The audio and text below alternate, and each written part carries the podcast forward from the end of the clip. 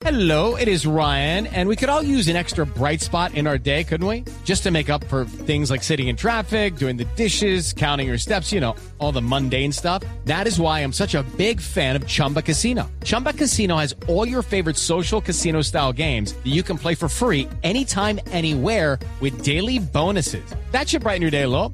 Actually, a lot. So sign up now at chumbacasino.com. That's chumbacasino.com. No purchase necessary. BGW. Void were prohibited by law. See terms and conditions. 18 plus. El siguiente podcast tiene contenido exclusivamente diseñado para tu interés. Blue Radio, la nueva alternativa. Vamos a hablar de la información que, que hay que tener en el caso de contratación cuando sí se, se está buscando empleo. ¿Qué debemos saber del lado de quien contrata para que nos vaya bien en ese proceso? Y eso relacionado con la plática. Fíjate que muchas personas que están buscando empleo cometen el, el- el error más grande y es disparar hojas de vidas a diestra y siniestra. Y eso no funciona.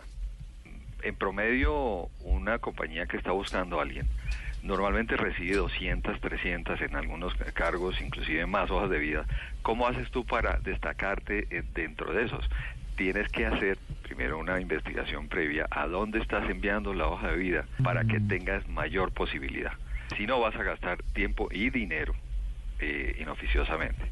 Ahora, ¿qué es lo que más se fija un reclutador, ya sea la empresa que está contratando o los famosos buscadores de talento? ¿Qué es lo que más se fijan? Obviamente, la aspiración salarial, la, eh, la compensación que va a ofrecer, la es- una balance entre cómo se- la persona puede crecer en su carrera dentro de la empresa y la experiencia que trae el equilibrio de la vida laboral, cuánto tiempo va a necesitar. Le da valor, pero dependiendo de los criterios que tenga la compañía. Es importante saber quién es el, el- la compañía, cuál es la compañía que está buscando el candidato y hacer la tarea. ¿Cuál es la tarea? Averiguar lo más posible yo como candidato sobre esa empresa, sobre esa entidad, cómo funciona, cuáles son sus criterios, cuáles son sus valores y asimismo entenderé si eso lo valoran o, si, o es un, un punto negativo en el momento de, presentarse. El tema salarial definitivamente es muy sensible, obviamente. Hay dos casos en los cuales, uno, te piden tu aspiración salarial. ¿Cómo haces para poner el número? Ese es un punto muy importante. Por un lado, tienes eh, tu presupuesto, dices, sí, yo necesito ganar tanto dinero. Por el otro es cómo está el mercado eh, en ese tipo de cargos. ¿Cuánto está normalmente eh, el mercado ofreciendo? Y esa investigación hay que hacerla para no estar ni por debajo ni por encima y que se destaquen más otras cosas que no son de salario, como son tus ventajas como profesional, tus ventajas como de experiencia que tienes, que sean las que se destaquen más. Si no hay eh, esa, esa información, no te piden esa información de aspiración salarial, es mucho mejor. ¿Por qué? Porque en- al lograr la entrevista se puede destacar mucho más esas habilidades que para la empresa son mucho más valiosas. Ejemplo, ¿cuáles habilidades? Tú tienes habilidades adicionales a los que normalmente exigiría el cargo que pueden ser importantes.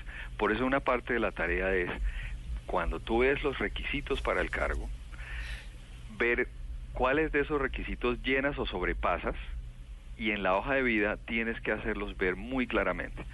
El error más grave es que en la hoja de vida utilizamos la misma hoja de vida para todo el mundo. Cuando ya sabes tú a quién le va a llegar, cuál es la compañía, puedes hacerle los cambios buscando que responda a eso que están buscando.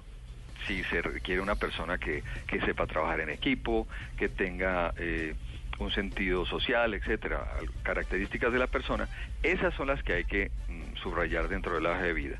Y variar los eh, al variar esa, esa información, además hay otros que son necesidades que aunque la empresa no los haya puesto, van a ser un plus para que tú eh, puedas acceder a un mejor salario.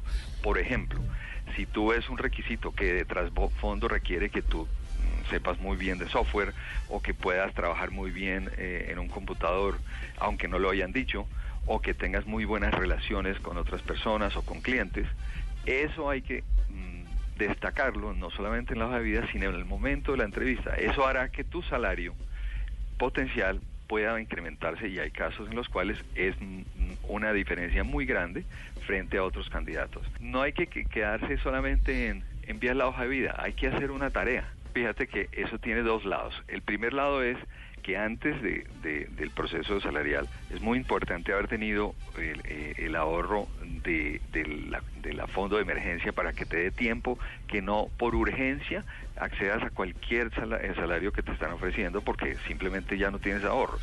Ese es un tema. El otro es, fundamentalmente, es el potencial que este nuevo empleo te da. Tú puedes eh, entrar a una compañía donde te van a, a, ofrecer un menor salario, pero la investigación que vas a hacer es decir, mire, tengo una oportunidad de crecimiento muy importante y seguramente voy a llegar con las capacidades con las que me enganchan, más las que voy a demostrar eh, ya en la ejecución de mi trabajo, a acceder a diferentes posiciones dentro de la empresa. Entonces, no, no en ese primer instante decir, oye, mire, es que se me va a bajar el salario el 15%, pero si le has hecho bien la tarea de saber con quién vas a trabajar, qué potencial tiene esa compañía, seguramente va a ser un tiempo corto eh, eh, que vas a durar mientras puedes acceder a mejores oportunidades. Eso es lo que nos, nos tiene que guiar. Ahora, esa investigación de la empresa es muy importante. Muchas em, eh, personas entran a empresas donde el salario no es el problema, quedan bien pagas, pero o el ambiente laboral es adverso o la reputación de la compañía no es la mejor o simplemente te vas a quedar estancado. Entonces, esos factores son tan importantes porque el, salario no es algo que se te va a quedar fijo desde el momento en que eres contratada, sino va a tener esos factores hacia el futuro. Entonces es preferible, si tú ves nubarrones en esos eh, tres aspectos que te digo, es mejor seguir buscando unas mejores oportunidades. Si el aspecto salarial no es solamente lo que la empresa esté ofreciendo, sino lo que tú vas a llevar como ventajas a la compañía y seguramente eso va a aumentar la posibilidad de salario.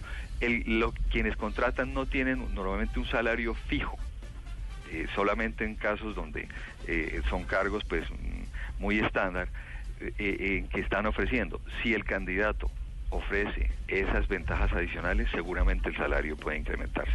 El mejor escenario es que no te, te exijan la aspiración eh, salarial, porque en la entrevista se van a dar cuenta de las ventajas que tú traes. Y si tu aspiración es, superior, dice sí, yo, yo, eh, mi aspiración es superior porque traigo lo siguiente. Y tienes que derivar tu argumentación en el momento de la entrevista es qué traes tú que ese nuevo empleador sí necesita y que te hace diferente frente a otros candidatos.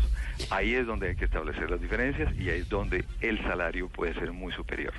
Para más contenido sobre este tema y otros de tu interés, visítanos en www.bluradio.com. Blu Radio, la nueva alternativa.